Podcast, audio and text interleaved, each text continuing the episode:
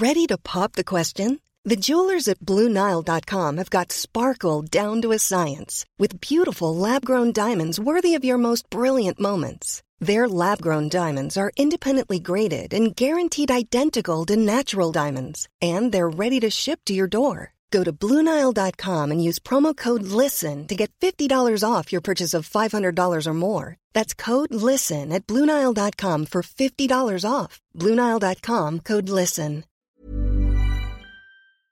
Serre, ouvre-moi, ou le chasseur me tuera. Lapin, lapin, on trigane. Me serrer la main, me serrer la main, me serrer la main. Lui, c'est mon petit garçon. Il vous a probablement fait craquer avec sa petite chanson. Moi, je suis Shane Love, une maman solo qui a décidé de partir à la rencontre des femmes du monde pour parler sans filtre de la maternité. Alors bienvenue à vous dans le tourbillon, le podcast qui parle de la maternité, la vraie, loin des filtres Instagram. Julie est la maman de deux petits garçons, dont Léo, son premier bébé, qui est parti rejoindre les étoiles beaucoup trop tôt. Après une première grossesse et un accouchement qui se passe bien, la vie à trois se construit paisiblement. L'heure de la reprise professionnelle a sonné, et après avoir essuyé plusieurs refus de la crèche, Léo est finalement confié à une assistante maternelle recommandée. Quelques semaines se passent jusqu'au jour où Léo est retrouvé inanimé dans son lit, victime de la mort inattendue du nourrisson. Julie va alors recevoir le coup de téléphone qui bouleversera à jamais sa maternité et la fera entrer dans un long processus judiciaire. Car c'est chez l'assistante maternelle que Léo a rendu son dernier souffle. Dans cet épisode, Julie nous raconte cette journée qui a tout fait basculer. Elle nous explique ce qu'est la mort inattendue du nourrisson et comment l'éviter. Elle nous parle de ce qui lui a donné la force de continuer sa vie sans Léo à ses côtés, mais à jamais dans son cœur, et de l'arrivée de son deuxième petit garçon. Bonne écoute. Bonjour Julie, merci beaucoup de nous raconter euh, ton histoire dans le tourbillon. Bonjour, avec plaisir. Tu es la maman de deux petits garçons, Léo qui euh, qui s'est envolé, euh, qui est maintenant euh, ta, ta, petite étoile, et, euh, et, un deuxième petit garçon qui a quel âge? Qui vient d'avoir huit mois. D'accord. Alors on va repartir euh, au début de, de, ta maternité. Est-ce que pour toi devenir maman c'était quelque chose que tu voulais depuis toujours? Est-ce que tu y avais déjà réfléchi depuis très longtemps? Ou c'est arrivé un petit peu comme ça par hasard? Alors oui, euh, je pense que j'ai toujours euh, voulu être maman, j'ai toujours euh, eu ça en moi. Euh, je pense que, bah, comme tout le monde, j'attendais aussi le bon partenaire pour vraiment avoir le déclic et me, et me lancer. Et c'est vrai que quand j'ai rencontré Charles, on en a parlé assez rapidement et euh, parce que voilà, on se sentait bien ensemble, on savait qu'on allait euh, euh, faire un beau parcours ensemble et donc on, on s'est lancé quasiment ouais un an, un an et demi après notre rencontre. Donc donc voilà, à ce moment, j'étais sûre et certaine. Et alors comment s'est passée cette première grossesse? Alors la première grossesse pour euh, Léo, euh, c'est très bien passé euh, globalement. Euh, c'est vrai que c'était ce que j'appelle une grossesse précieuse, comme toutes les grossesses certes, mais parce que Léo était issu d'une FIV, on a fait une, une PMA pour avoir pour avoir Léo. Donc c'est vrai que bon bah j'étais en apnée les trois premiers mois comme beaucoup de mamans et à certains moments aussi du reste de, de la grossesse, sachant que j'ai fait quand même quelques allers-retours aux urgences, donc euh, des petits moments un peu stressants. Euh, j'avais toujours cette petite voix dans la tête qui me disait ça se trouve ça sera mon seul bébé. Euh, si jamais les soucis de, de, de, de, liés à la PMA notre parcours PMA doivent s'aggraver ou, ou autre. Donc parfois un peu stressante mais globalement j'étais assez globalement j'étais assez apaisée je dois dire parce que euh, parce que ce bébé il me portait. Et puis je savais que que, que voilà que ça allait bien se passer euh, malgré les, les, petits stress que que l'on peut tout avoir lors d'une grossesse. Vous aviez mis combien de temps euh, pour la PMA alors pour pour la PMA, pour le coup, c'était une PMA assez rapide. on a mis à peu près un peu moins de deux ans. Euh, parce qu'on a commencé par des inséminations artificielles et on est passé rapidement euh, à la FIV et c'est la première FIV qui a, qui a marché. Donc un parcours euh, PMA lourd effectivement parce que c'était un protocole expérimental. Donc j'avais un peu plus de piqûres et de traitements justement pour éviter des surstimulations ou des, des, des conséquences qu'on peut avoir avec les traitements lourds. mais d'un côté, bah, ça a marché du premier coup. Donc c'était lourd au quotidien, mais ça n'a pas duré si longtemps que ça. Il y a des parcours de PMA qui sont beaucoup plus longs et compliqués. donc ouais, un peu moins de deux ans. Et alors, quand tu étais enceinte, est-ce que tu étais plutôt du genre à t'informer euh, sur euh, sur un petit peu tout, au contraire, te laisser un peu porter au feeling euh, sur la maternité? Alors en fait, je me renseignais beaucoup, euh, mais pas forcément lié à du stress ou, euh, ou voilà, je n'étais pas non plus à euh, 24 sur mon téléphone comme beaucoup. Je pense que je tapais voilà dès que j'avais des petites questions sur sur sur internet, mais c'était vraiment parce que je réalisais à quel point ça me passionnait quoi. C'était c'était génial cette petite vie qui grandissait en moi. J'avais des interrogations, mais qui étaient beaucoup aussi de la curiosité. Euh, parce que parce que je trouvais ça absolument euh, génial et que euh, on en parle beaucoup, on se fait beaucoup de films là-dessus, mais vraiment quand on le vit, c'est c'est autre chose. Et j'avais envie de tout savoir, de tout apprendre, que ce soit enceinte ou en, tant que maman, c'est c'est valable aussi. Et alors ton accouchement s'est bien passé? L'accouchement s'est bien passé, ça, ça a duré un peu, à peu près 16 heures 16-17 heures de contraction, donc ouais, c'est un peu long euh, vers la fin. Euh, mais euh, c'était euh, c'est vraiment un, souvenir génial parce qu'avec Charles on a vécu ce, moment vraiment à deux. Il était vraiment complémentaire ce, ce jour-là. Je pense qu'il a il a vécu la journée de la même manière que moi avec son regard de père mais de la même manière que moi. Et, et on a bien rigolé vraiment j'ai un souvenir on a bien rigolé on écoutait de la musique Enfin, on, voilà, on faisait notre petite vie euh, de couple habituelle les dernières heures, euh, j'ai envie de dire, avant d'être trois. Mais euh, bon, bah, ponctué de, douleurs et de, et de contractions, bien évidemment. C'est vrai que quand j'ai eu la, moi j'avais demandé une, une péridurale quand je l'ai eu, effectivement, j'étais à deux doigts de prendre l'anesthésiste dans mes bras parce que je commençais un peu à en avoir marre, même si ça fait partie du lot.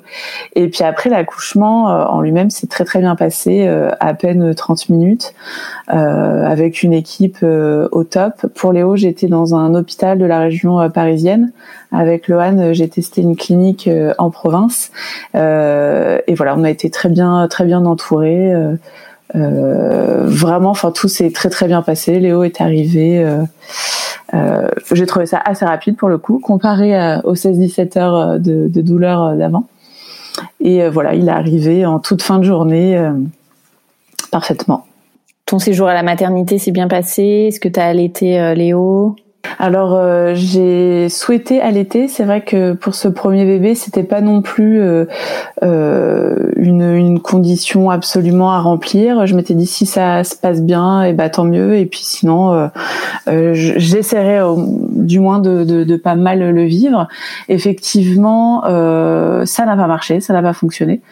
Euh, avec du recul, euh, j'impute ça à plusieurs euh, plusieurs raisons. Je pense que déjà, quand il est né, euh, pour le coup, mon, mon placenta est pas sorti tout de suite, tout de suite, donc j'ai pas pu faire de peau à peau avec lui.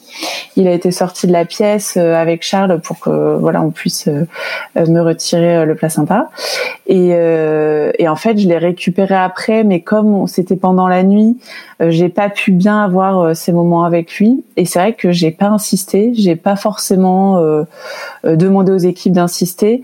Et j'étais pour le coup un peu stressée qu'il qu'il ait qu'il ait pas toute la quantité suffisante de lait. Donc je suis rapidement passée au biberon. Mais euh, voilà, je pense que j'avais euh, pour Lohan, j'ai allaité, j'avais besoin un peu entre guillemets cette euh, cette revanche. Mais vraiment sur le coup avec Léo, j'en ai pas fait une, une formalité. Moi, l'important c'était qu'il se nourrisse bien, et je voyais bien que lui avait pas forcément le, le, bon réflexe. Moi, je voulais pas m'acharner non plus, donc donc voilà, je suis passée au biberon, je pense, ouais, à J, J1, J2. Et euh, le retour à la maison, alors, est-ce que tu t'es sentie euh, tout de suite à l'aise euh, dans ton rôle de maman? Eh ben carrément. On est on est rentré à la maison, on était, on était trop contents. C'était Ouais, enfin, j'avais l'impression que c'est comme si on avait été euh, parents au fond de nous euh, depuis toujours. Euh, voilà, fallait, que ça se concrétise. Mais le, retour à la maison, vraiment, j'ai cette image de notre appartement quand on était en région parisienne, comme si c'était une bulle. C'était en plein hiver, mais il y avait la lumière de partout. Enfin, vraiment, on était sur notre petit nuage J'étais un peu tristoune quand, quand Charles a dû reprendre le travail. à cette époque-là, c'était donc encore les bons jours. Et c'est terriblement court, comme on, comme on le sait tous. Et mais, mais vraiment, sinon, ça s'est très bien passé. On s'est bien acclimaté tous les trois. On a vraiment privilégié des moments tous les trois, même si on recevait famille et amis. Mais ouais, c'était comme si on était fait pour être tous les trois à ce moment-là de, de, de, notre vie, à cet endroit-là. Enfin, c'était euh, c'était tout rose, quoi. Et donc toi aussi, euh, tu as dû reprendre le travail euh, un petit peu plus tard? Alors j'ai repris mon travail euh, dès la fin du congé maternité. Effectivement, j'ai pas j'ai pas prolongé. Euh, J'avais vraiment à cœur d'avoir cet équilibre euh, entre le, le, le, la vie personnelle et la vie professionnelle. Euh, je pense qu'aujourd'hui je l'ai toujours, mais autrement. Et donc oui, j'ai repris le travail euh, assez assez rapidement. Euh, avec du recul, je me dis mais à quel point Léo était tout petit. Euh, là, Loan, ça fait un an que je suis avec lui, donc euh, effectivement c'est différent et je me rends compte à quel point bah voilà les premiers instants c'est c'est magique, c'est important et on les revit pas. Donc euh, je regrette pas parce que j'essaye de pas avoir trop de regrets dans la vie. À ce moment-là, je l'ai fait comme ça parce que j'avais envie de le faire comme ça. C'était comme ça que je voyais ma vie euh, à ce moment-là. Mais c'est vrai que pour Lohan et pour d'autres enfants, je, je ferais différemment. Tu faisais quoi comme métier? Alors j'étais euh, responsable régionale pour une pour une marque euh, dans le dans, le textile. Et je m'occupais euh, donc de, toutes les boutiques parisiennes et de quelques-unes en, province. Donc c'est vrai que j'avais beaucoup de, déplacements. euh, en fait, au début, j'avais des, boutiques en province, donc vraiment j'étais en déplacement quasiment tous les jours de la semaine. Et quand je suis tombée enceinte, euh, mon, mon, partenaire, mon binôme, qui est un de mes meilleurs amis aujourd'hui, m'a proposé d'inverser de région. Donc euh, j'ai récupéré ses boutiques sur Paris et lui a récupéré la province. Comme ça, ça me permettait bah, tous les soirs de pouvoir aller récupérer Léo chez l'assistante maternelle et euh, bah, de pouvoir être quand même le maximum de temps avec lui tout en continuant d'exercer euh, mon métier euh, euh, voilà que, que, que j'aimais beaucoup et dont je, dont je suis quand même très très fière aujourd'hui. Et alors justement le système de garde, est-ce que ça a été un vrai questionnement pour toi Comment ça s'est organisé? Alors c'est vrai que nous, euh, tout de suite avec Charles, on voulait euh, absolument avoir une place en crèche. On avait un peu de mal avec le fait de laisser euh, notre enfant chez une inconnue. Alors en crèche, bien évidemment, c'est des inconnus aussi, euh, mais elles, euh, elles sont plusieurs. Euh, c'est quand même dans une structure euh, externe. Là, c'était vraiment au domicile, donc bon, c'est notre priorité aurait été la crèche. On s'est fait refuser deux fois la place. voilà, je pense qu'on est beaucoup à connaître ce souci sur Paris et la région parisienne. Donc, on a rencontré des, des assistantes maternelles dans notre dans notre ville. Après, c'est vrai que bon bah déjà on n'avait pas le choix. Il fallait bien trouver un mode de garde pour pour pour Léo.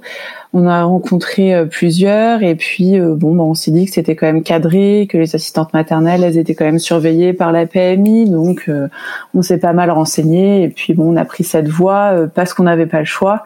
Et puis on a essayé de trouver aussi des choses positives à ça. On a essayé de trouver une assistante maternelle qui avait quand même de l'expérience, euh, qui avait quand même quelques autres enfants avec elle pour euh, que qu'il y ait quand même une, une, diversité autour euh, autour de Léo. Bon, on a essayé de trouver un juste milieu, mais c'était vraiment pas notre choix premier.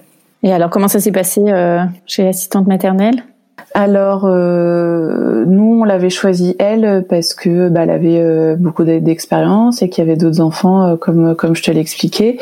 la première fois qu'on s'est rencontrés, c'est vrai qu'on on était on était content, on était satisfait parce qu'elle avait elle avait ce lien quand même avec les enfants. Elle, elle a pris Léo instinctivement dans les bras, alors que c'est vrai que les autres entretiens qu'on avait fait, les personnes n'avaient pas forcément pris Léo ou en tout cas eu un geste envers lui. Moi, j'avais demandé à faire une adaptation quand même assez euh, assez longue et euh, et assez euh, vraiment petit à petit. Donc ça a commencé par 30 minutes où je suis partie, j'ai laissé Léo. Enfin, j'étais venue d'abord, excuse-moi, j'étais venue d'abord une journée ou une demi-journée, je sais plus, avec Léo. Après, je l'avais laissé 30 minutes. Puis vraiment, on a on a espacé le, le, le, les jours et on a agrandi le temps pendant quasiment un mois j'avais vraiment besoin de ça parce que pour faire confiance et puis bah, parce que voilà laisser son enfant c'est pas c'est pas évident c'est euh, pense que c'est un des premiers caps quand on devient maman, quand on devient parent. Euh, et ce cap-là, j'avais pas envie de me louper parce que euh, euh, j'avais pas envie de regretter mon choix et puis j'avais, comme je te disais, envie de, de, garder cet équilibre entre vie pro et vie perso. Et donc voilà, j'avais envie, j'avais fait un, un, un, planning assez conséquent, mais qui était primordial pour moi. Et c'est vrai que quand j'ai repris le travail, bah, j'étais quand même en confiance parce qu'on avait fait ça bien, euh, que Charles avait rencontré aussi, et que euh, on y était allé petit à petit, on n'avait rien brusqué, donc euh, j'étais j'étais en confiance. Et alors, ça a duré combien de mois chez chez cette assistante?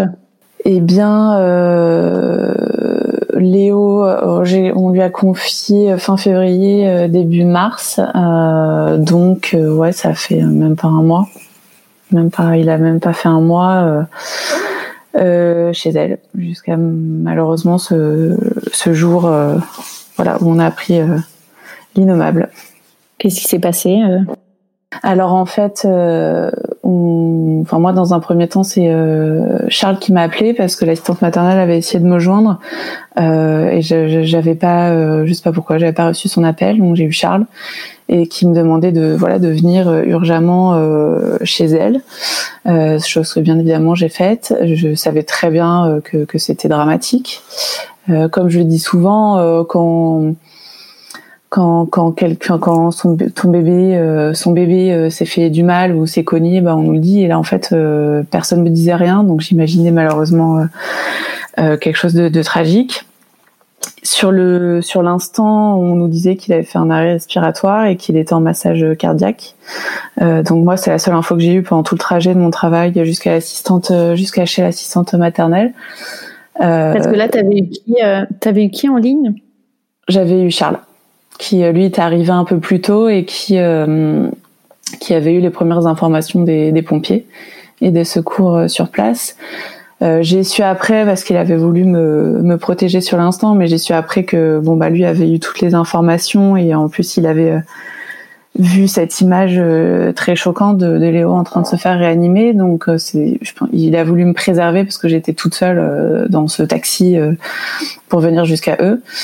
Et en fait, on a on a su bah, après l'autopsie, après les examens que que Léo avait été plongé dans un confinement, ce qu'on appelle un confinement respiratoire, euh, parce qu'il avait été euh, laissé sans surveillance et euh, notamment sur le sur le ventre. Donc il s'est endormi sur le ventre euh, après son, son repas du midi et euh, donc sur un matelas qui n'était pas adapté au, couchage, dans des conditions de couchage qui n'étaient absolument pas sécuritaires. Et donc ça l'a placé dans un confinement respiratoire qui qui a été malheureusement fatal pour lui. Et alors toi, quand tu arrives sur place, euh, qu'est-ce qu'on te, qu'est-ce qu'on te dit, qu'est-ce qui se passe euh? Alors quand j'arrive sur place, euh, déjà, je, je, enfin, je suis absolument en furie. Je, je, me rappelle même avoir carrément dégagé un policier parce que, en fait, je voulais pas qu'on me touche. Les gens, c'est vrai, avaient ce réflexe un peu protecteur de, de vouloir me prendre par l'épaule pour mettre sur le côté, etc. Et moi, j'ai absolument dégagé tout le monde, littéralement. je voulais, donc, on nous a mis à part dans la loge de la gardienne avec Charles c'est vrai a, enfin, je, je m'en souviens maintenant. Euh, sur le coup, c'était flou, mais il y avait, il y avait beaucoup de gens, bah, un peu comme des scènes, euh, voilà, du quotidien dans la rue. On voit ce genre de choses. Bah, les gens, ils s'arrêtent, ils regardent. Donc, il y avait beaucoup de gens, il y avait beaucoup de camions, de, de policiers, de pompiers, euh, du SAMU pédiatrique. Et donc, on nous a mis à l'écart pour être évidemment pas de, de, devant tous ces gens. Et en fait, il y a la médecin du SAMU qui est arrivée euh, et je, je crois que je lui ai coupé la parole et je lui ai dit tout de suite de me dire les choses et pas de passer par quatre chemins, pas de, moi, enfin, je voulais pas qu'il y ait une une seule once d'espoir s'il y en avait pas. Euh, parce que, enfin voilà, vivre pendant quelques secondes en me disant que peut-être que Léo il va survivre, alors qu'au final tout le monde sait que non. Euh, moi, je voulais absolument pas passer par euh, par là. Donc elle nous a voilà dit qu'il était en arrêt respiratoire, mais que que c'était trop tard et que je crois qu'ils nous ont demandé enfin notre accord pour le débrancher même si bon bah il y avait pas d'autre issue mais parce qu'on est on, était ses parents quoi. Et donc euh, bah donc là on s'est écroulé enfin littéralement on s'est écroulé tous les tous les deux euh, euh, là il y a vraiment le enfin il y a plus rien quoi. C'est un blackout total. Il y a tout qui s'écroule autour de nous. On sait plus où on est on sait plus ce qu'on fait on sait plus qui on est. On sait même plus si on parle si on parle pas si on crie si on crie pas on sait plus rien quoi et après, euh, On nous a demandé si on si on voulait aller le voir. Bien évidemment, on y allait. je me souviens que que j'ai demandé tout de suite si les, les autres enfants étaient ailleurs dans une autre pièce parce que je savais que j'allais pleurer, que j'allais m'écrouler, que j'allais crier encore, etc. et que je voulais pas qu'ils soient là je pense que oui, peut-être d'un côté altruiste de vouloir euh, pas qu'ils voient ça, mais parce que moi euh, j'avais envie, euh, je pense inconsciemment, de, à ce moment-là, de, de, de pouvoir libérer toutes mes émotions et je voulais pas qu'il y ait des voilà des obstacles entre guillemets à ça. Donc bon, c'était un peu pour penser à eux, mais c'était aussi pour penser à nous. Et donc on allait le, le voir. on allait le retrouver. Il était dans le dans le salon de, de l'assistante maternelle. Il était allongé au sol, et donc on s'est jeté, on s'est jeté à ses côtés. Et euh, enfin, c'était une scène absolument euh, horrible. Euh, enfin, rien que d'en reparler, c'est c'est dur, mais ça fait du bien. Pardon. Et à ce moment-là, je me suis, je me suis dit qu'il fallait. Enfin, c'est c'est peut-être bête, mais je me suis dit qu'il fallait que je gère parce que. Enfin, on était tous les deux retournés, mais en fait, Charles, je l'avais tellement jamais vu. Enfin, c'est vrai qu'il est, il est assez fort et et euh, là, il était dans un état absolument indescriptible et je me suis dit euh, qu'il fallait que je gère. Il fallait que je gère pour deux et que lui, il prendrait le relais. Et là, à ce moment-là, vous savez absolument pas euh, encore ce qui s'est passé? Non, non, non, c'est rien du tout. J'y suis après qu'elle était dans une autre pièce avec la capitaine de, de police. Enfin, moi, c'est vrai que j'étais déjà assez un peu stressée par rapport euh, à la mort subie du nourrisson. Donc je, dans ma tête, euh, il y avait une petite voix qui me disait que, que c'était ça. Et euh, ah oui. Ouais, parce que parce que un, petit bébé aussi jeune. c'est quand même malheureusement souvent ce genre d'explication. Donc moi je pensais mort subite parce que j'avais pas encore toutes ces connaissances par rapport à ce qui est une mort inattendue, une mort subite, etc. Et puis je pense qu'au fond de moi, c'est ce que j'espérais. Je, je l'avais dit à quelques quelques jours après. Je me rappelle à Charles, à, mes frères et à mes parents, je leur disais mais c'est horrible, j'espère que c'est ça. Et en fait, qu'il n'y a pas d'autre explication parce que je me voyais pas être dans une situation où il fallait que je gère le deuil de mon fils et que je gère le fait que quelqu'un soit responsable de la mort de mon fils. Pour moi, c'était inconcevable, c'était trop dur en fait de, de, gérer tout ça en même temps. Donc c'est un peu, c'est horrible, mais euh, c'est un peu ce que j'espérais. Je me disais, j'espère que Léo il s'est endormi paisiblement, qu'il s'est rendu compte de rien, que c'est son petit cœur qui a, lâché et, et c'est horrible. Mais moi j'avais besoin de cette cette explication là et, euh, euh, voilà, je suis je suis passée par plein d'étapes. Euh, on voulait être sûr euh, que ça soit pas par exemple un bébé secoué ou ou quelque chose d'intentionnel, etc. Et, et bon bah enfin de toute façon il y a rien de il n'y a aucune euh, explication euh, qui est valable et qui peut nous aider à aller mieux, mais euh, moi je pensais un peu à ça et ça nous a été confirmé plus tard avec l'autopsie, les examens et bien plus tard quand on a eu connaissance de l'audition de l'assistante maternelle et que bah, malheureusement c'était pas une mort subite en tant que telle parce qu'une mort subite il faut savoir qu'il n'y a pas d'explication après tous les examens et l'autopsie. Euh, c'est dur, mais c'est inexpliqué. Et euh, pour Léo, c'était une mort inattendue.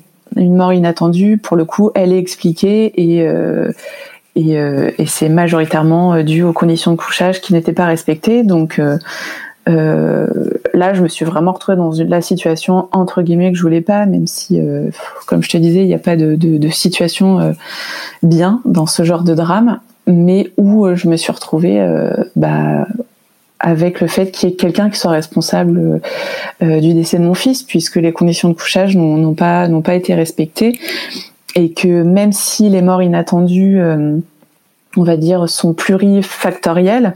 C'est bien pour ça qu'il faut faire euh, attention aux conditions de couchage parce qu'on ne sait jamais euh, si un bébé commence un rhume, si un bébé il a une petite pathologie qu'on n'a pas décelée à la naissance, etc. Et c'est d'autant plus pour ça qu'il faut faire attention aux conditions de couchage.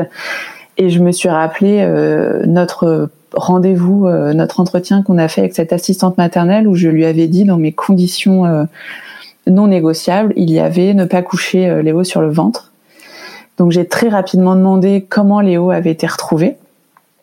parce que c'est vrai que pendant la journée, euh, comme chez nous, on lui avait demandé si elle pouvait euh, bien sûr faire de la motricité et aussi euh, sous surveillance le coucher de temps en temps un peu sur le côté parce qu'il avait une plagiocéphalie. Maintenant, je sais que qu'il y a d'autres moyens de travailler la plagio, mais à l'époque, c'est les seules informations que j'avais, donc on avait bien insisté sur, sous surveillance. Et donc j'avais demandé si Léo avait été retrouvé sur le côté, parce que je pense que je m'en serais voulu énormément, beaucoup plus.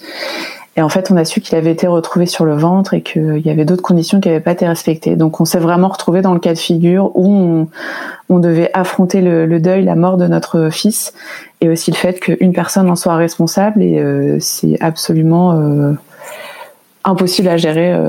En tout cas, les premiers instants, c'est très dur. Moi, pour moi, je, je, je savais, enfin, pas du tout comment gérer ça.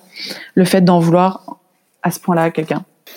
Et alors là, euh, vous restez euh, combien de temps sur place? Qu'est-ce qui se passe euh, une fois que justement vous retrouvez Léo, vous, vous lâchez toutes les émotions eh ben, on a rapidement demandé à sortir de cette pièce parce que c'était la pièce où Léo est mort, donc on voulait partir. on voulait aussi être très loin de l'assistante maternelle parce que je pense que c'était absolument pas le moment de se confronter. Mm. Et puis donc on est allé dans l'ambulance euh, pédiatrique. Euh, le, personnel de santé nous a laissé euh, tous les trois. Et puis après on a demandé à prendre l'air, Charles et moi. Donc moi je suis allée chercher une, une ambulancière pour lui demander de rester avec Léo. Je voulais pas qu'il soit tout seul. Et là en fait on, Charles a appelé sa maman.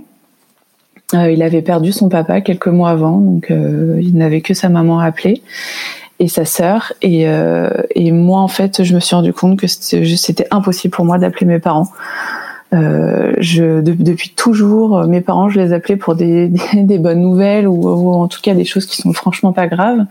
Et là, je voyais pas du tout comment les appeler, leur dire ça. Enfin, donc je, suis passée par euh, l'un de mes frères, celui qui habite, euh, qui habitait juste à côté de chez eux.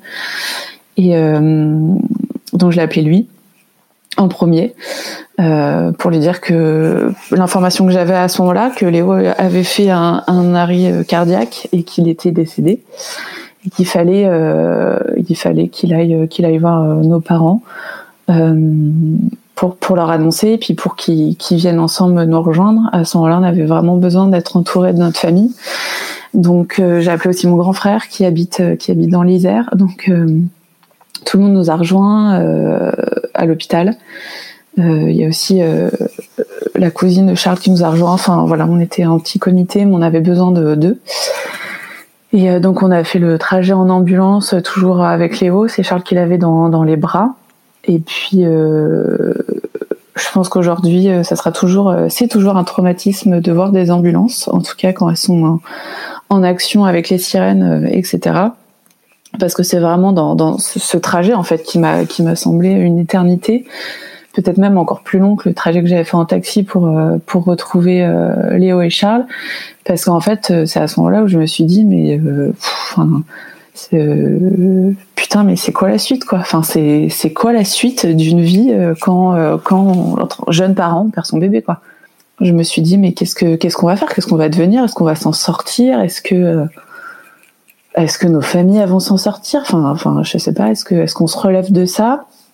Est-ce que euh, et puis c'est quoi la suite euh, Enfin, vraiment maintenant dans les prochaines minutes, quoi, parce qu'on arrivé à l'hôpital. Euh, on était donc dans un centre de pardon dans un service de réanimation néonatale. Donc moi j'ai rappelé ma famille en leur disant, enfin c'est horrible, mais en leur disant c'est un service de réanimation, mais enfin en gros il y a, y a plus de chance de réanimer Léo, quoi. Encore une fois, que les choses soient claires, qu'il y ait de l'espoir pour personne. Enfin, je veux dire, le pire est arrivé. Et je pense qu'il faut pas, euh, faut pas une seule seconde d'espoir à personne. Et, euh, et, donc après, on nous a mis dans une pièce. Je sais pas combien de temps on y est resté, mais jusqu'à dans la nuit, parce que quand on est reparti euh, de l'hôpital, il faisait nuit. Et tout le monde nous a rejoint petit à petit. Et c'est vrai que, bah, enfin, j'ai l'impression que personne parlait parce qu'il y avait absolument rien à dire. Donc on se faisait des câlins, on se tenait la main, on pleurait tour à tour. Euh, moi, à un moment, je suis allée carrément vomir aux toilettes. Enfin, c'est, euh, je pense qu'il y a rien à dire, il y a rien à faire.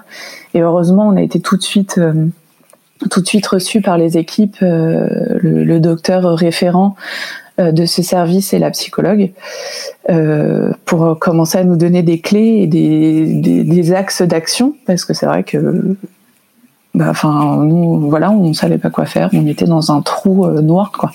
Et j'imagine qu'il a fallu du coup aussi penser aux funérailles ou alors il fallait attendre déjà que les médecins vous disent c'est terminé ou?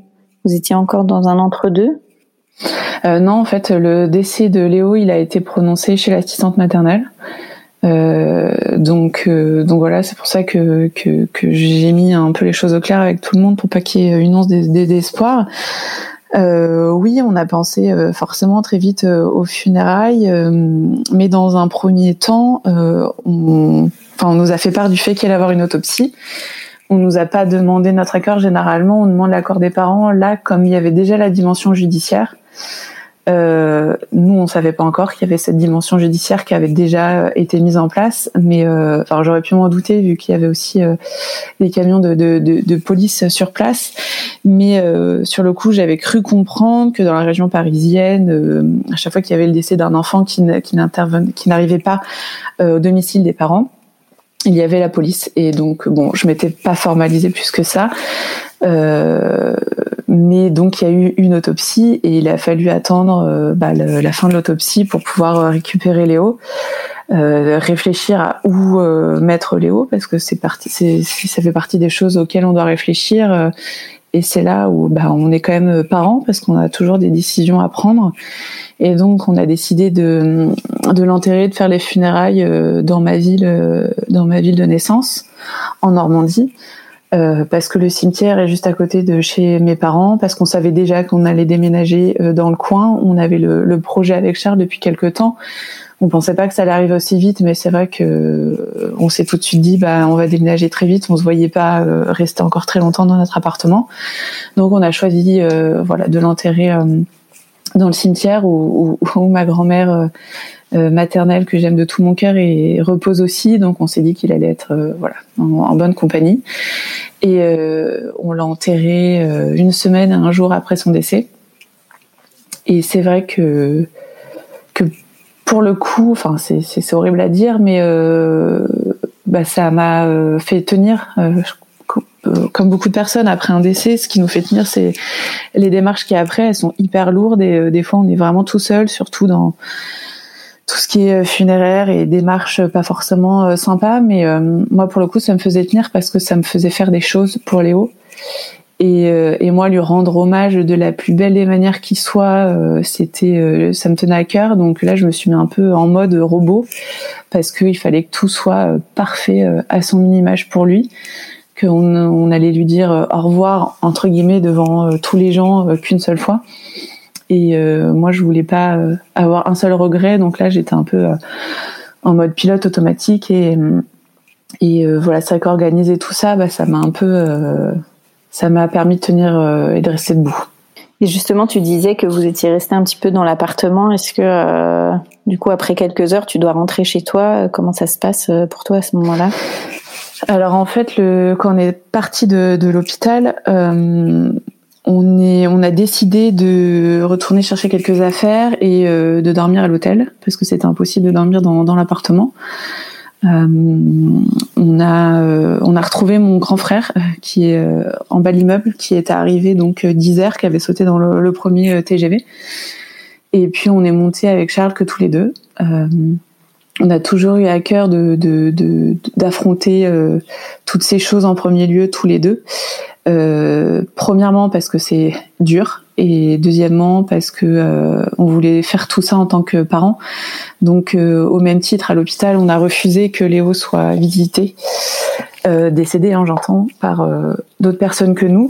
Encore une fois parce que c'est des images qui sont quand même choquantes et puis parce que nous on voulait garder ces moments-là pour nous trois et quand on est rentré dans l'appartement, euh, il y avait un peu toujours cette symbolique euh, de toujours rester nous trois entre guillemets. Et c'est vrai qu'on est rentré dans l'appartement qui était euh, qui était resté dans l'état dans lequel on l'avait quitté le matin, donc un appartement d'un coup d'un jeune couple avec un, un, bébé en bas âge. donc c'est vrai que c'était c'était la troisième fois où je me suis effondrée littéralement au sol dans la chambre de Léo. Et là c'est Charles qui m'a relevée. Euh, comme quoi je savais que chacun allait prendre euh, le rôle le rôle pour deux pour pour soulever l'autre. Et en fait, on a pris quelques affaires qu'on a mis dans une valise. Où on a mis absolument, enfin, des choses complètement au hasard. Moi, je sais juste que je voulais absolument avoir la couverture que Léo avait en journée. et, et, on a pris chacun de ses doudous et on est parti. Et euh, le lendemain, c'est euh, une partie de nos familles qui euh, qui est venue dans l'appartement pour bah, ranger un peu, ranger un peu cette vie de bébé. Pas pour cacher parce qu'on n'a jamais voulu cacher ou mettre un mouchoir sur tout ça, si je puis dire, mais pour au moins, enfin voilà, laver les biberons qui étaient par exemple en cours, laver euh, le petit pot avec la dernière purée, enfin voilà, pour euh, pouvoir nous permettre un jour de revenir dans l'appartement. Et je sais plus trop combien de temps on y retourne après. Je dirais, euh, je dirais un petit mois. Vous êtes ah resté à l'hôtel tout Non, on est resté à l'hôtel une nuit et après c'est mon frère en Normandie qui nous a accueillis et qui nous a accueillis à plusieurs reprises puisqu'on y allait euh, après, euh, juste après donc le décès de Léo. On est retourné un peu dans notre appartement et on est retourné euh, chez lui après avoir vendu l'appartement quand on avait acheté notre maison en transition. Donc ça a été un peu notre refuge à ce moment-là dans cette transition entre deux, deux vies, entre deux mondes, si je puis dire. Et alors, à quel moment vous comprenez ou on vous, on vous explique qu'il va y avoir des, du judiciaire dans, dans toute cette histoire? Alors euh, moi je le comprends euh, quand on a les résultats de l'autopsie parce que je me rends bien compte que c'est un décès qui aurait pu être évité. Et puis euh, on a été reçu par la capitaine de police quelques temps après qui nous a expliqué que en fait l'assistante maternelle euh, allait être placée en garde à vue et suite à la garde à vue, euh, il, possiblement elle aurait pu, euh, elle pouvait être mise euh, en examen. Donc c'est vrai que c'est des termes moi que j'avais toujours entendu à la télé, dans des films, dans des séries. Donc c'est encore une fois c'est du lourd dans du lourd dans du lourd. Et donc on, nous on s'est porté partie civile parce qu'en fait suite à la garde à vue, elle a bien été placée, elle a bien été mise en examen, pardon. Et donc nous, on a été partie civile puisque c'est le parquet de, de, de, Nanterre qui a pris cette décision. Donc entre guillemets, euh, enfin c'est pas entre guillemets, c'est on n'a on pas eu à porter plainte, on n'a pas porté plainte. C'est vraiment le parquet qui a pris cette décision. Et donc nous, on a été euh, et on est toujours partie civile avec euh, nos familles, notamment. Et, et elle nous a expliqué aussi bah, qu'en tant que partie civile, il fallait prendre un avocat. Donc on a dû trouver un avocat également. Et euh, bah là, c'est effectivement le monde judiciaire euh, s'enclenche. Donc, euh, à la fois, des fois, entre guillemets, ça aide parce que quand quand il y a des nouvelles et que ça avance, on, ça nous redonne de l'élan. Et puis, nous, on a toujours dit qu'on voulait justice pour Léo, s'il y avait besoin de, de, de donner justice, parce que nous, à la base, on s'est dit, on est personne en fait pour juger quoi que ce soit. Euh, moi, le monde judiciaire, c'est pas du tout mon monde, donc euh, on s'était toujours dit on va se ranger du, côté de la vie du parquet, chose qu'on a fait. Et c'est vrai que quand ça s'est enclenché, euh, bah voilà, euh, ça nous faisait à la fois du bien et puis à la fois du mal parce qu'il y a des périodes où il se passe rien du tout.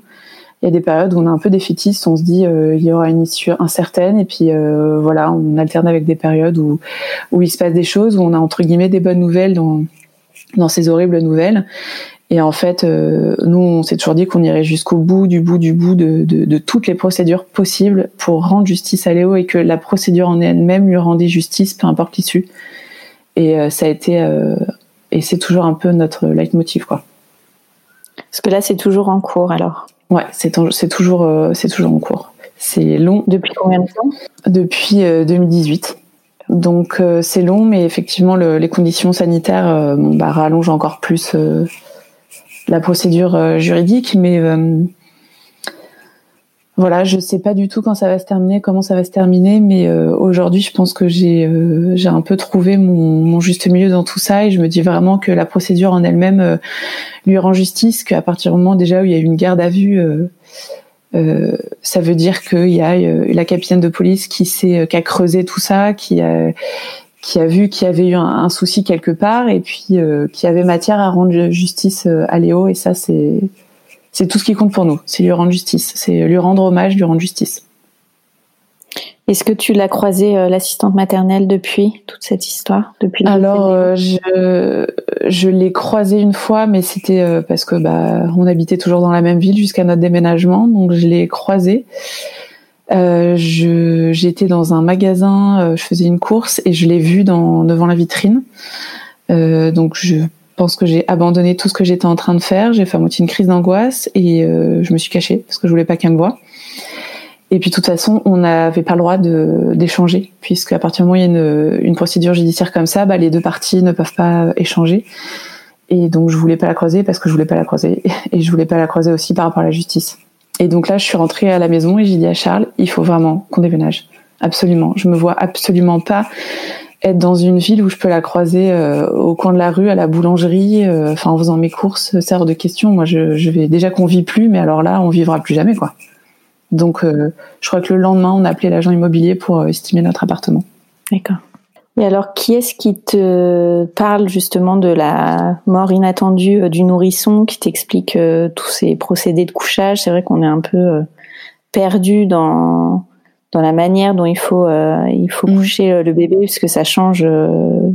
Ça, ça, ça a changé.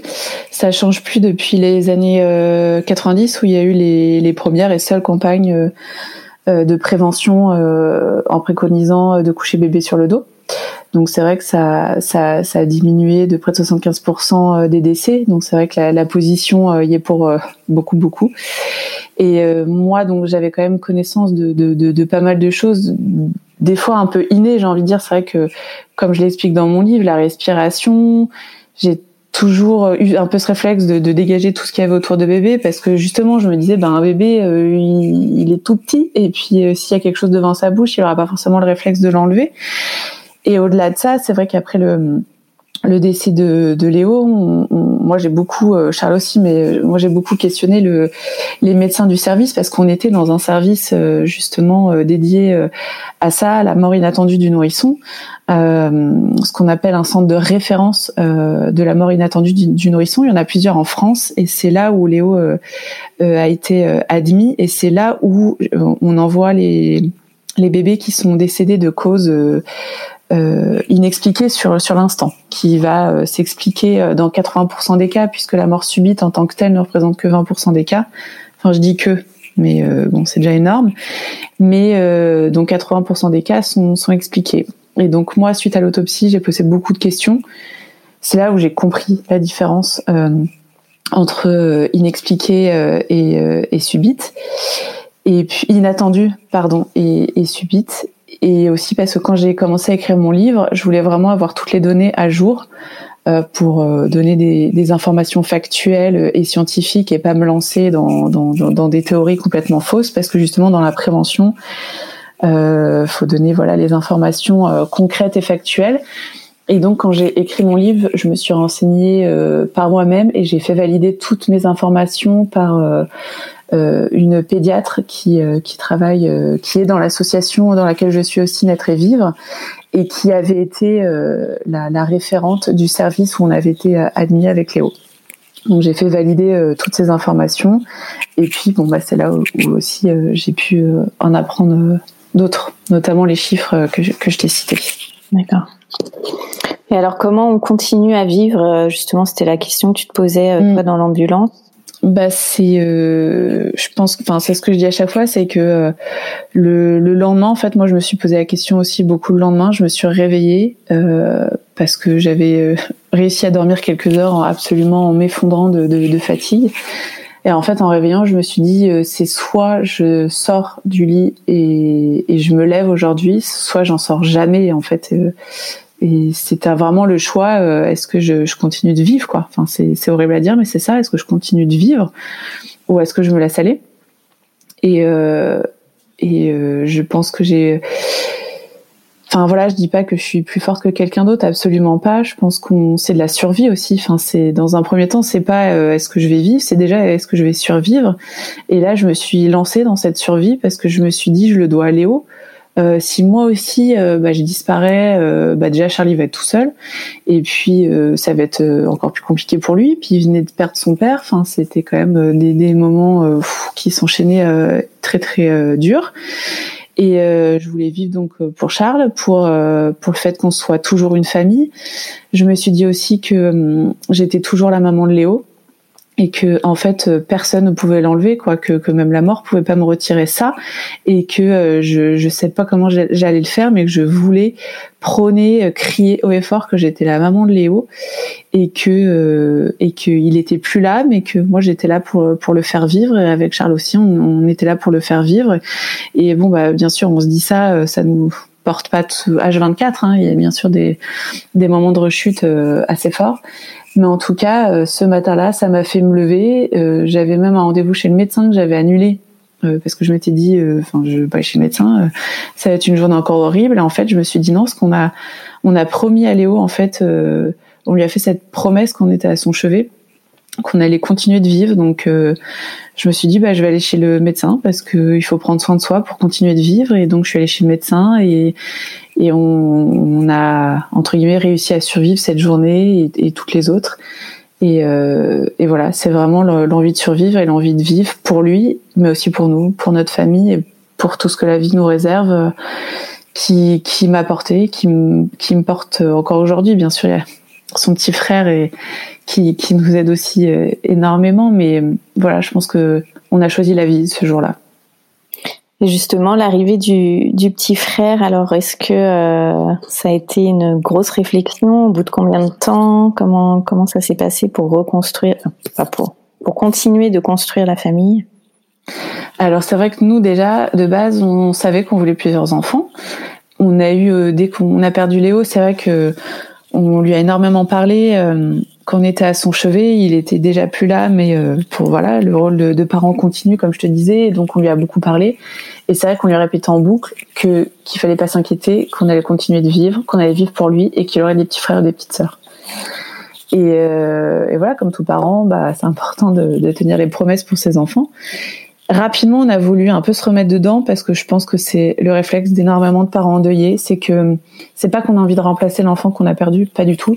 C'est qu'on a envie de, comme je te disais, de choisir la vie et, et, et de, de perpétrer, ce, ce, rôle de parent qu'on a qu'on a adoré et, et d'agrandir la famille et de faire de, de, notre bébé disparu un grand frère de, ou une grande sœur, de donner ce rôle, de donner un autre rôle qu'un bébé décédé en fait. Donc on s'est rapidement mis dedans. Sauf que nous, c'était la PMA, euh, normalement. Donc, ça dépendait pas que de nous. Et c'est vrai que d'un point de vue, entre guillemets, psychologique, enfin, le, service euh, psychologique de la PMA et notre psychologue qui nous, qui nous, qui nous suivait, au bout d'un moment, voilà, nous ont un peu stoppé dans notre élan pour nous laisser vivre cette première année euh, qui, qui est pleine de, bah, de toutes les premières fois sans son bébé. Donc, dans un premier temps, ça nous a un peu euh, entre guillemets vexé parce que on s'était dit bah si on arrivait à faire des bébés comme tout le monde euh, on aurait un peu fait ce qu'on voulait. Et puis d'un côté en fait euh, personnellement en tout cas pour mon cas à moi pour notre cas à nous ça a été ça a été très important en fait de vivre cette première année sans grossesse parce que toutes les premières fois sont sont absolument horribles à vivre. Et c'est vrai que moi personnellement je sais pas comment j'aurais pu vivre ça enceinte pour le coup, quand je suis tombée enceinte de, de, Loane, c'était euh, euh, un an et demi après le décès de Léo, donc j'avais ce recul-là. Mais franchement, tout n'est pas simple. Déjà, euh, de manière générale, dans une grossesse, c'est pas forcément idyllique et rose tout le temps. Mais là, c'est vrai que la grossesse d'après, le bébé d'après, je me suis retrouvée vraiment dans des situations des fois très sombres, très dures, très culpabilisantes. Et je pense que ça sera arrivé l'année qui a suivi le décès de Léo, ça aurait été encore plus dur. Donc voilà, avec du recul, je pense que euh, le, le, corps euh, psychologique a bien fait de, de, nous freiner. Et puis après, comme on devait se marier, on s'est remis dans, dans, le projet mariage. Euh, et, et, moi, j'ai refusé en fait d'être enceinte ou d'être jeune maman à mon mariage parce que euh ça m'aurait stressé. Enfin, voilà, ça m'aurait stressé de, de, vivre ces deux choses en même temps ou de confier mon tout petit bébé juste le soir de mon mariage. On n'aurait pas profité. Donc on s'est dit bon, on va décaler tout ça. Euh, c'est bien aussi de prendre du temps pour nous. On a déménagé. Euh, moi j'ai quitté mon travail. Charles a changé de travail. Euh, on a fait des travaux dans notre maison. On a organisé ce mariage. Moi j'ai pris du temps pour moi parce que j'ai réalisé en fait que j'en avais jamais pris et ça m'a fait un bien fou. Et en fait on s'est marié et, juste après je suis tombée enceinte et pour le coup naturellement. Donc voilà, la vie fait ce qu'elle veut. Et alors, comment s'est passée cette deuxième grossesse? Eh bien, euh, les trois premiers mois, alors c'est pas que pour le coup cette fois-ci j'étais pas en apnée, mais j'étais un peu euh, au fond du saut, si je puis dire, parce que déjà j'étais hyper malade, donc euh, bah, ça aide pas à avoir le, moral vraiment à fond. Donc j'étais malade jour et nuit pendant quasiment trois mois et demi. et en fait, donc ça me fatiguait beaucoup. Et c'est vrai que moi, la le sommeil, tout ce qui est euh, sommeil, fatigue, c'est vraiment euh, c'est mon talon d'Achille. Euh, surtout depuis le décès de Léo. Enfin, c'est vrai que je dors bien, la journée se passe bien, je dors mal, je peux rapidement voir les choses négativement, quoi. Et donc là, c'est sûr que pendant trois mois, bah, j'étais un peu dedans parce que forcément, bah je mangeais pas ou, je mangeais pas bien et puis euh, j'étais malade. Donc euh, et puis je culpabilisais beaucoup parce que je me disais euh, bah, en fait bah, je suis enceinte mais qu'est-ce que Léo il va en penser et puis après je me disais mais je suis pas du tout en train de m'approprier ce début de grossesse. Enfin donc voilà je passais par, par, par toutes ces par toutes ces pensées, ouais, pas forcément réjouissantes. Et puis, bah, je m'en voulais, parce que je me disais, mais euh, la grossesse d'après, je l'ai tellement voulu, je l'ai tellement désiré, euh, j'avais tellement hâte. Euh, enfin, voilà, alors que là, là je, je vois tout en, en, en, noir, donc c'est dur. C'est dur aussi de, de le dire à voix haute, parce que effectivement, les gens, dès qu'on leur disait qu'on leur annonçait ma grossesse, bah, tout le monde était, comme chaque annonce de grossesse, hyper content pour nous. Et entre guillemets, d'autant plus après la perte de, de Léo. Et puis, bah, moi, je me noyais un peu dans tout ça, quoi. Donc, j'ai repris mon suivi euh, psychologique avec ma psy, euh, que, que j'aime beaucoup et avec qui je suis toujours en contact. Euh, et c'est la psychologue qui nous a accueillis euh, le jour du décès de Léo, donc c'est symbolique aussi pour moi. Et, et, donc, on a repris contact. On a fait des séances par téléphone et elle m'expliquait, mais en fait Enfin, vous, vous réagissez aussi comme toute maman de plusieurs enfants. La première fois qu'on, enfin, la, la, fois euh, d'après euh, son aîné, bah oui, on se demande est-ce qu'on peut aimer autant, est-ce qu'on peut être maman de plusieurs enfants, est-ce que, est-ce qu'il y aura pas de préférence, etc. Donc ça m'a fait beaucoup de bien parce que je me suis dit, bah malgré le deuil, en fait, je suis une maman normale, si je puis dire. Je suis en train de faire de la place euh, et de multiplier mon cœur pour mon deuxième bébé, donc. Et puis, euh, bah, quand je suis arrivée euh, bien dans le deuxième trimestre et que j'étais plus du tout malade, bah, c'est sûr que l'humeur, elle a suivi aussi. Quoi, j'ai été euh, tout le reste de ma grossesse, même si je traînais un peu de la patte, j'ai pas mal de symptômes, mais bon, c'est le jeu hein, de, toute grossesse, ça peut arriver. Mais au final, j'étais, enfin voilà, je me suis vraiment transformée, j'ai été hyper épanouie.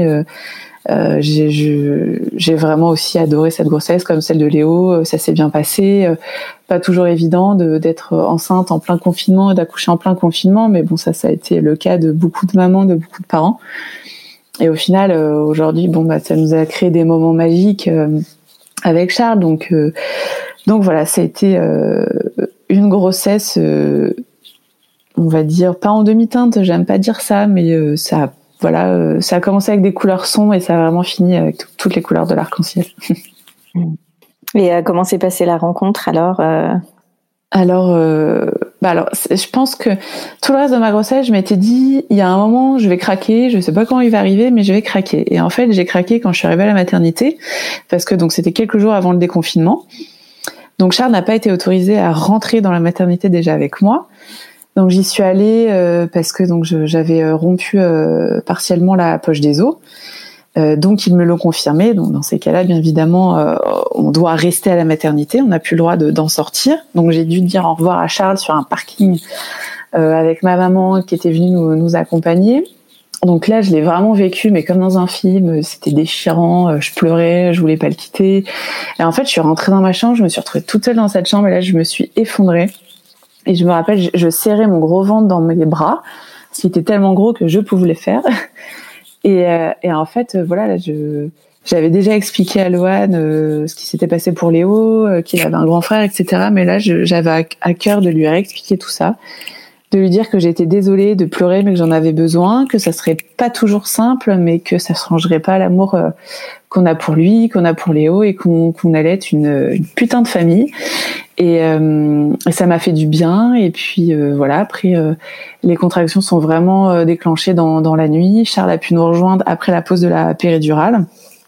Euh, vraiment une équipe qui nous a entourés euh, génial, qui connaissait notre histoire euh, via l'étoile Léo. Donc, euh, donc on a bien parlé de Léo, on a bien parlé de ce bébé qui allait arriver. Charles est arrivé à temps, pareil, on a rigolé, on a mis de la musique, on a même pu mettre de la musique pendant l'accouchement. Donc, euh, Lohan, il est né, euh, il est né au son des musiques préférées de ses parents. C'était vraiment en mode cocooning pour le coup parce qu'il y avait que la sage-femme et l'auxiliaire de puériculture.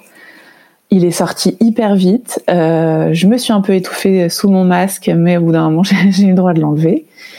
Et puis euh, je l'ai pris et exactement comme Léo, bah, je l'ai pas regardé tout de suite. J'ai laissé euh, ce privilège entre guillemets à Charles, parce que je me dis quand voilà on est enceinte, nous on a le privilège euh, de, de faire ce lien avec le bébé pendant neuf mois. Et donc voilà, moi j'aime bien montrer mes bébés au papa qui qui a pas porté de bébé en tout cas pendant pendant ces neuf mois. Et je me rappelle, je pleurais je riais en même temps et je lui disais ah mais au fait il est il est quand même un peu beau ou pas? Enfin je sais pas, j'étais un peu sous le coup de la, la péridurale et toutes les émotions dans tous les sens. Et parce qu'en fait, enfin voilà, je m'en foutais de comment il était, il était là et c'était le principal quoi. Et alors le retour à la maison euh, avec ce petit bout de chou? Eh bien, retour à la maison, euh, très bien. Encore une fois, on s'est senti euh, tout de suite très bien dans notre chez nous, euh, avec notre bébé, avec notre notre étoile aussi. Ce qui a été dur, c'était vraiment bah, ce, le, la crise sanitaire, quoi, parce que moi, pour le coup, ça a vraiment autant enceinte, j'étais sereine, j'avais pas peur de le perdre enceinte parce que bah, nous notre drame il arrivait après, donc voilà, moi c'est c'est l'après qui me faisait peur. Euh, ce qui a vraiment été délicat aussi, c'est que je ne savais absolument pas comment gérer ce Covid avec mon bébé. Enfin, quand il était dans mon ventre, je m'étais dit, bah moi, je fais attention. Et bah donc tout ira bien vu que mon bébé il est dans moi quoi. Mais euh, une fois arrivé chez moi je, me, je ça a vraiment été une source d'angoisse et un gros point d'interrogation parce qu'à l'époque on savait pas trop il est né en mai et on avait un peu des informations dans tous les sens par rapport au bébé par rapport aux enfants par rapport au covid. Et donc euh, donc nous, ça a été zéro risque parce que euh, on a que trop bien, euh, que trop mal, excusez-moi, que trop mal vécu. Le, il suffit d'une fois. Donc nous, c'était hors de question de prendre un quelconque risque euh, par rapport à Lohan et puis aussi bah, par rapport à nous parce qu'il faut bien quand même s'en occuper et puis bon bah quand même par rapport à nos parents, à nos proches. Donc résultat, les premières fois où mes parents et euh, mon frère, mon frère cadet ont vu euh, Lohan, c'était à travers la vitre de sa chambre, parce que on n'osait même pas faire entrer les gens chez nous, quoi. On, on, on savait pas quoi faire. Donc heureusement, les informations se sont ont été données et certifiées euh, dans les mois qui ont suivi. Euh, donc on, après, on a, on a, pu voir les gens, on a accepté quand même les gens chez nous. Heureusement, c'était l'été, on était beaucoup dehors, au moins on était sûr que niveau transmission, c'était quand même plus safe. Mais euh, c'est vrai que à la fois ce concon a, été euh, merveilleux parce qu'on était vraiment que tous les trois à la maternité, que tous les trois chez nous, donc c'est des moments absolument magiques, euh, inoubliables. Et avec juste ce petit pincement que bon bah voilà les premières fois avec nos proches n'ont pas été forcément celles qu'on aurait imaginées, mais je pense qu'on est plein dans, dans voilà dans ce cas-là et on doit prendre notre mal en patience. Est-ce que tu as eu des peurs euh, sur euh, le coucher, justement, euh, au moment des couchers pour, pour Lohan? Alors, bizarrement, les trois premiers mois, non. Les trois premiers mois, j'ai réussi à, entre guillemets, dormir. J'allaitais, donc c'était pas non plus des, des, des, grandes, grandes nuits. Mais j'arrivais à dormir parce que déjà je sais que ça arrive pas forcément euh, les drames liés à la, à la MSN ou la mine euh, le premier mois. Euh, et puis parce que chez nous, les conditions de couchage, elles sont absolument respectées de A à Z, que ça soit moi ou Charles. Donc j'étais rassurée de ce côté-là. Mais c'est vrai que quand il a commencé à bouger, vers ses ouais, fin de trois mois, euh, là, il y a un peu tout qui m'est revenu euh, et là, on a commencé à stresser. Donc, on a euh, on a investi dans une dans un système de détection de la nuit. C'est vrai que j'étais pas spécialement pour. On n'a pas voulu l'acheter tout de suite parce que je m'étais dit on va voir comment ça va comment comment va ça va se passer notre quotidien, surtout nos nuits euh, avec Lohan après le décès de Léo. Et puis euh, c'est vrai que voilà, il a commencé à bouger. Je, je, je, je n'endormais plus parce qu'il se mettait sur le ventre.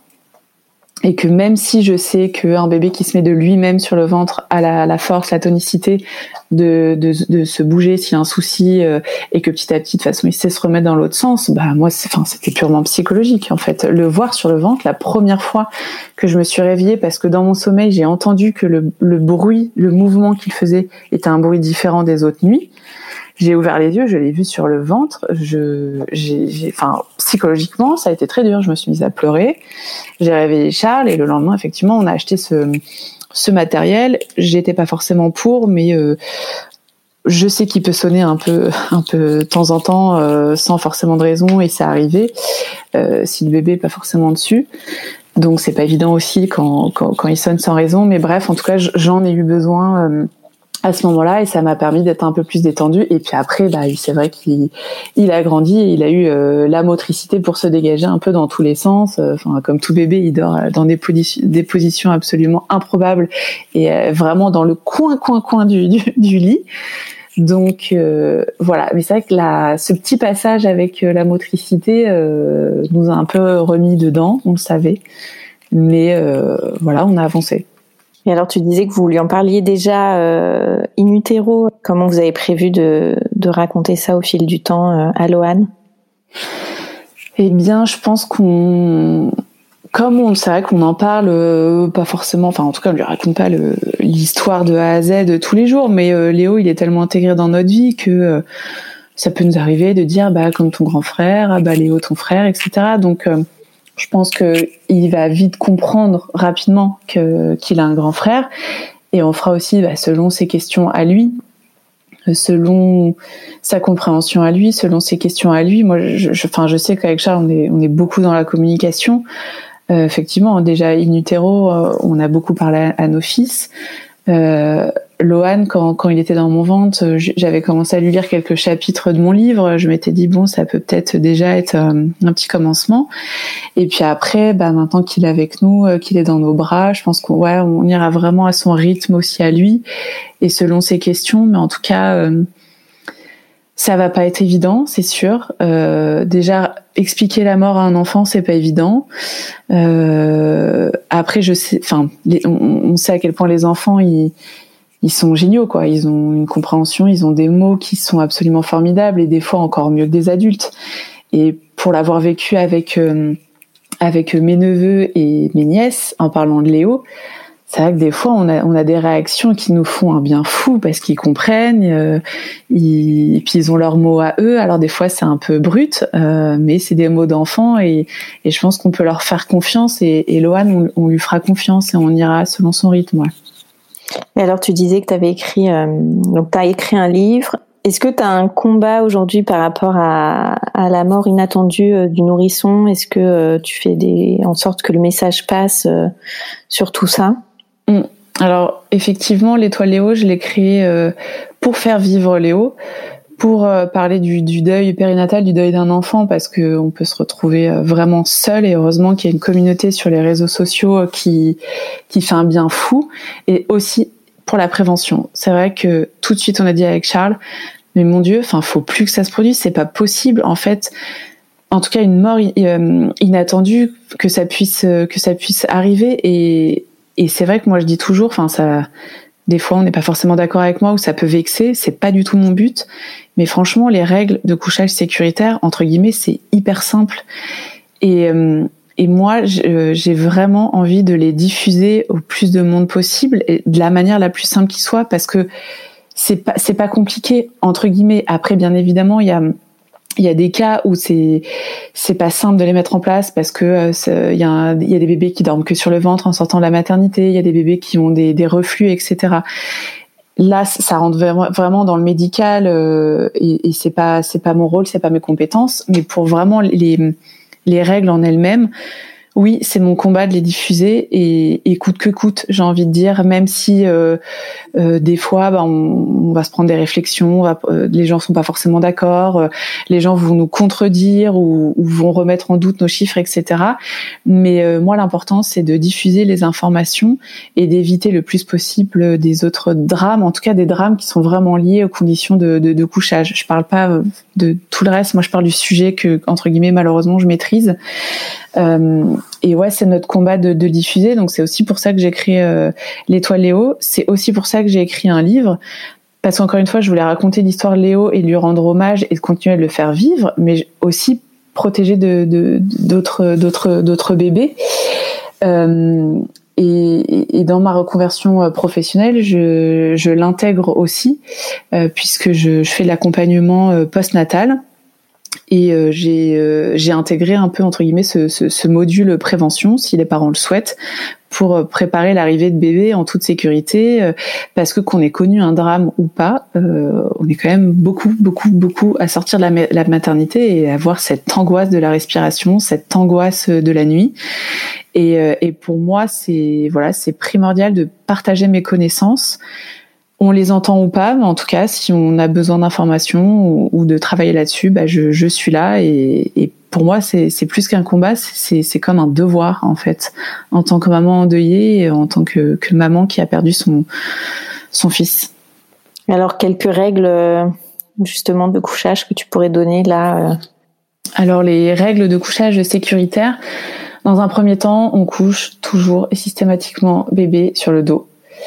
Euh, comme je te disais, depuis qu'on que les, les, premières et dernières campagnes de prévention euh, ont eu lieu par rapport au couchage sur le dos, les décès ont baissé de plus de 75%, donc c'est absolument pas négligeable. Euh, bébé, il dort dans, dans son lit, dans son berceau. Il peut être à côté de papa et maman, euh, ou des mamans, ou des papas, ou de ses parents, mais dans son lit à lui, avec son matelas qui est à sa taille, euh, adapté à son poids, dans, dans sa gigoteuse, adapté encore une fois à sa taille et à son poids. Il n'y a rien autour de lui parce que bébé, il a besoin de rien. En fait, c'est vrai que ce, euh, quand on met un, un, généralement, je parle vraiment en généralité parce qu'il y a toujours des cas spécifiques avec euh, des, des des, des pathologies ou des, des, des, choses spécifiques au bébé. Mais en général, c'est nous qui, qui, allons mettre par exemple un doudou à notre bébé, donc forcément, euh, il a un peu du mal à s'en à, s'en passer. Moi, ce que je conseille, c'est quand dès qu'on bébé il est né, d'essayer de pas lui mettre de doudou tout de suite pour qu'il s'habitue vraiment à dormir dans un environnement dégagé de tout et qu'il n'ait pas euh, besoin et donc il ne réclame pas pendant la nuit un doudou, une couverture, etc. Donc euh, rien autour de lui, euh, pas de tour de lit, pas de couette, pas de couverture, pas de peluche. Et on veille aussi à la température de la pièce, puisque comme on ne couvre pas bébé à part avec son pyjama ou sa, gigoteuse, euh, on veille à la température de la pièce, et aussi parce que c'est important de pas surchauffer une pièce. Ça peut être aussi un des facteurs euh, qui privilégie malheureusement une mort inattendue ou une mort subite. Donc, euh, on préconise entre 18 et 20 degrés, mais bien évidemment, il y a des cas spécifiques euh, selon la région, selon euh, les périodes de l'année. Donc, dans ces cas-là, on va jouer sur la, la tenue de bébé. Comment l'habiller Il y a beaucoup de, tableaux qu'on peut retrouver sur Internet ou sur les sites des hôpitaux, d'associations, où, où, on sait comment habiller bébé. On veille à ce qu'il ne soit pas dans un environnement de tabagisme passif, que ce soit pendant la grossesse ou bien évidemment une fois qu'il est, qu'il est né. Et voilà. Et alors toi, bientôt trois ans euh, plus tard, euh, comment tu comment tu te sens, comment tu avances euh, chaque jour Eh bien, presque trois ans, j'ai l'impression que j'ai passé encore entre guillemets un cap, si je puis dire. Effectivement, la naissance de Lohan a forcément beaucoup aidé dans ce sens-là, c'est sûr. On a la entre guillemets la vie qui qui est qui est revenu, si je peux dire, chez nous. Euh, mais aussi moi-même en tant que en tant que maman, en tant que maman endeuillée, je pense que j'ai passé euh, un cap. Euh, on a vraiment réussi à intégrer Léo à tellement de niveaux, avec tellement de gens, que j'ai l'impression que hum, qu'il existe dans le cœur de beaucoup de personnes. Et c'était aussi mon combat, c'était de le faire connaître, de faire dire son prénom un nombre, un nombre incalculable de fois. Et je pense que ça aussi, ce, ce combat, on, on l'a bien mené, puisque on connaît l'histoire de, de, Léo. Euh, on... Et moi, ça me fait un bien fou. Enfin, dès que quelqu'un me parle de Léo, quelqu'un m'écrit pour Léo, quelqu'un m'envoie une photo pour Léo. Enfin, voilà, ça me, ça me fait toujours du bien, ça me fait toujours chaud au cœur, ça m'émeut toujours autant. Et en fait, ce cap, je pense que je l'ai passé parce que je pense que je suis arrivée à être dans un moment de vie euh, du deuil, parce que pour moi le deuil c'est toute une vie. Je je pas envie de, dire qu'on fait son deuil, en tout cas pas pour euh, un enfant. Euh, donc le deuil c'est toute une vie, mais je pense que je suis vraiment dans une étape pas que j'ai accepté parce qu'on n'accepte jamais la mort de son enfant, en tout cas j'ai accepté ma vie d'après. Euh, la vie d'après euh, le drame, la vie d'après la perte de, mon fils euh, aîné. Enfin, il y, a des périodes où c'est pas évident et je sais que les contre-coups ça, ça arrive et ça arrive souvent quand on s'y attend pas. Mais en tout cas, je me sens bien entre guillemets et au clair. Il y a plus de culpabilité entre Léo et Loane, entre Loane et Léo. Chacun est à sa place et euh, chacun a tout l'amour qu'il doit qu'il doit avoir. Et je, suis contente aussi d'avoir de, pu euh, et de, de, maintenir ce projet de, de reconversion professionnelle qui euh, émane certes du deuil, mais surtout de la maternité. Et ça, j'ai vraiment envie aussi de, le dire et de faire passer ce message que que c'est vraiment la maternité bien avant le, le deuil qui, qui donne euh, des fois ses, ses envies et ses besoins de changement euh, de, de, dans une vie. Et, et, et que je suis la maman de Léo avant d'être la maman endeuillée. Pour moi, c'est vraiment le cap que j'ai passé récemment, c'est que c'est ouais, je suis vraiment euh, sa maman avant d'être euh, sa maman endeuillée. Est-ce que tu as peur parfois de plus en parler autant? Tu sais, petit à petit, quand on rentre, euh, quand on justement on avance dans la vie, on, bah, forcément, par la force des choses, euh, le, prénom Léo euh, viendra peut-être de moins en moins souvent. Est-ce que toi, c'est quelque chose aujourd'hui qui te mm. fait qui te fait peur? Alors oui, j'ai eu justement en fin d'année dernière une période un peu comme ça où je me disais, enfin j'étais voilà tellement à fond dans, dans la vie avec Loane parce que je, je m'en occupe tous les jours euh, en ce moment, enfin en tout cas depuis sa naissance. Et euh, bah c'est vrai que voilà quand entre guillemets on a la tête dedans, bah, euh, des fois je me disais mais est-ce que je parle un peu moins de Léo? Je, je, fais moins de choses pour lui sur les réseaux, je poste moins de choses, les gens ils vont se dire que l'étoile Léo n'existe plus, etc. Et c'est en réalisant que en fait non, que ça existait toujours, que je recevais toujours des messages, que mes vidéos tournaient toujours, que bah ne serait-ce que d'avoir écrit un livre, un livre euh, bah, il existera euh, toujours. Et puis euh, c'est ça aussi qui, m'a aidé à passer ce cap, c'est de me rendre compte que même les périodes où je suis un peu moins présente, parce que j'ai ma vie avec Lohan aussi qui qui, continue, et, qu'il y a quand même des gens qui, qui sont toujours que, ça, que ça soit dans, notre bulle personnelle ou via les réseaux ou, la vie extérieure si je puis dire bah en fait on continue de parler de Léo on continue de dire son prénom et c'est ça aussi qui m'a qui m'a vraiment conforté dans l'idée que je, peux je me suis autorisée à me dégager vraiment le temps nécessaire pour créer mon entreprise pour faire euh, les formations que j'ai envie de faire et pour faire la reconversion euh, professionnelle que je veux faire à 100%. Et je me suis vraiment donné euh, cette possibilité en réalisant que, que Léo, comme je le dis toujours, il faut que Léo il soit partout, que tout le monde entende parler de Léo. Et là, je réalise que c'est le cas. Et j'espère que ça durera et je ferai en sorte que ça, que ça durera.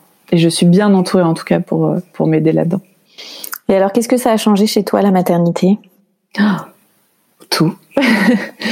enfin, je pense que je suis, je suis euh, toujours moi, mais je suis une, une version de, de, de, moi que, que j'aime beaucoup, si je puis dire, parce que euh, c'est, c'est absolument un rôle formidable. Enfin, moi, ça, ça a changé ma vision euh, de tout, de, de, ma, de mes priorités dans la vie, du sens de la vie, de euh, ouais, de, de, tout ça. La, maternité, c'est un peu une concrétisation déjà de mon amour avec Charles, et puis euh, de de, de tout plein de choses. Je pense que ça m'a toujours intéressée. C'est toujours un milieu euh, dans lequel j'ai voulu être, euh, où, je voulais en tout cas me, me, documenter le plus possible, avoir le plus possible de connaissances, voire me lancer dedans euh, professionnellement un jour. Et comme, enfin voilà, c'est une fois qu'on le vit, qu'on vraiment on réalise ce que c'est. Et, et moi, ouais, ça a transformé mes mon quotidien, mes objectifs, euh, ma, vision de l'avenir, mes priorités. Euh, je pense que, hum, je veux dire, même les jours les, les plus durs, euh, pour X raisons, bah je voilà, je regarde Lohan ou je regarde une photo de Léo et je me dis bah en fait il y a rien de plus important que ça quoi il y a, rien qui, peut m'atteindre parce que je les ai eux et bien sûr euh, Charles. Donc je pense que ça, je suis toujours moi-même, mais euh, parallèlement ça a tout changé parce que euh, pour moi été un bouleversement mais absolument magique. On va passer aux petites questions de fin d'épisode. C'est quoi pour toi être une maman normande? Une maman normande, c'est euh, accepter que l'hiver, euh, bah, il fasse un peu froid et qu'il pleuve un peu, et qu'on puisse pas forcément faire des millions de balades avec son bébé, mais en tout cas, c'est euh, pour avoir vécu dans la dans la région parisienne, on est ravi d'être dans notre petit cocon en Normandie avec notre jardin et notre chien, et et voilà, c'est chouette d'être une maman normande. Quel est ton endroit kids friendly préféré en Normandie? Euh, alors moi j'aime beaucoup euh, me balader euh, autour de chez nous, vraiment dans notre petit village au bord des champs avec avec Lohan et avec notre chien. ouais, je pense que c'est c'est mon endroit préféré, c'est de, devant le champ qui est au bout de chez nous, au bout de notre rue. Et puis on va regarder parce que c'est un grand champ, donc j'ai l'impression qu'il va un peu à l'infini, donc il rejoint un peu le ciel, donc forcément qu'il rejoint les hauts. Et puis euh, j'aime bien parce que Lohan il regarde partout. On va dire bonjour aux vaches, on va dire bonjour aux agneaux. Et puis bah notre chien Oscar il est comme un dingue donc euh, c'est c'est mon endroit ouais. Et quels sont tes projets rien que pour toi et ce prévu en famille? Alors projet rien que pour moi, bah, c'est vraiment tout ce qui tourne autour du professionnel, vu que je me lance dedans vraiment là depuis le début de l'année. Donc euh, c'est euh, création de boîte, ça s'est fait, mais donc là je suis vraiment dans le site internet, toutes ces petites choses. Formation, je fais prochainement une formation euh, vraiment dédiée à l'allaitement. qui me qui me tient à cœur et je pense tenter le concours d'auxiliaire de puériculture dans les mois prochains. Donc ça c'est vraiment à moi à moi. Et en famille, bah, bah, comme nous tous, ça dépend beaucoup euh, de cette euh, crise sanitaire. Mais euh, on avait un week-end qui était prévu au bord de la mer avec Lohan, qui a été qui a été un peu décalé. On sait pas quand, mais ça sera notre notre prochain truc tous les trois. Et puis et puis voilà, c'est tellement bien au quotidien d'être ensemble que voilà. Pour l'instant, ça nous suffit. Merci beaucoup Julie. Merci à toi. Merci d'avoir écouté le tourbillon et si ce podcast vous plaît, vous pouvez le soutenir en mettant un avis et 5 étoiles sur votre application podcast. Cela m'aidera beaucoup. Pour échanger sur le sujet abordé avec Julie, laissez vos commentaires sous la photo de l'épisode 83 sur le compte Instagram Le Tourbillon Podcast. Et moi, je vous donne rendez-vous mardi prochain pour un nouvel épisode qui parle de la maternité, la vraie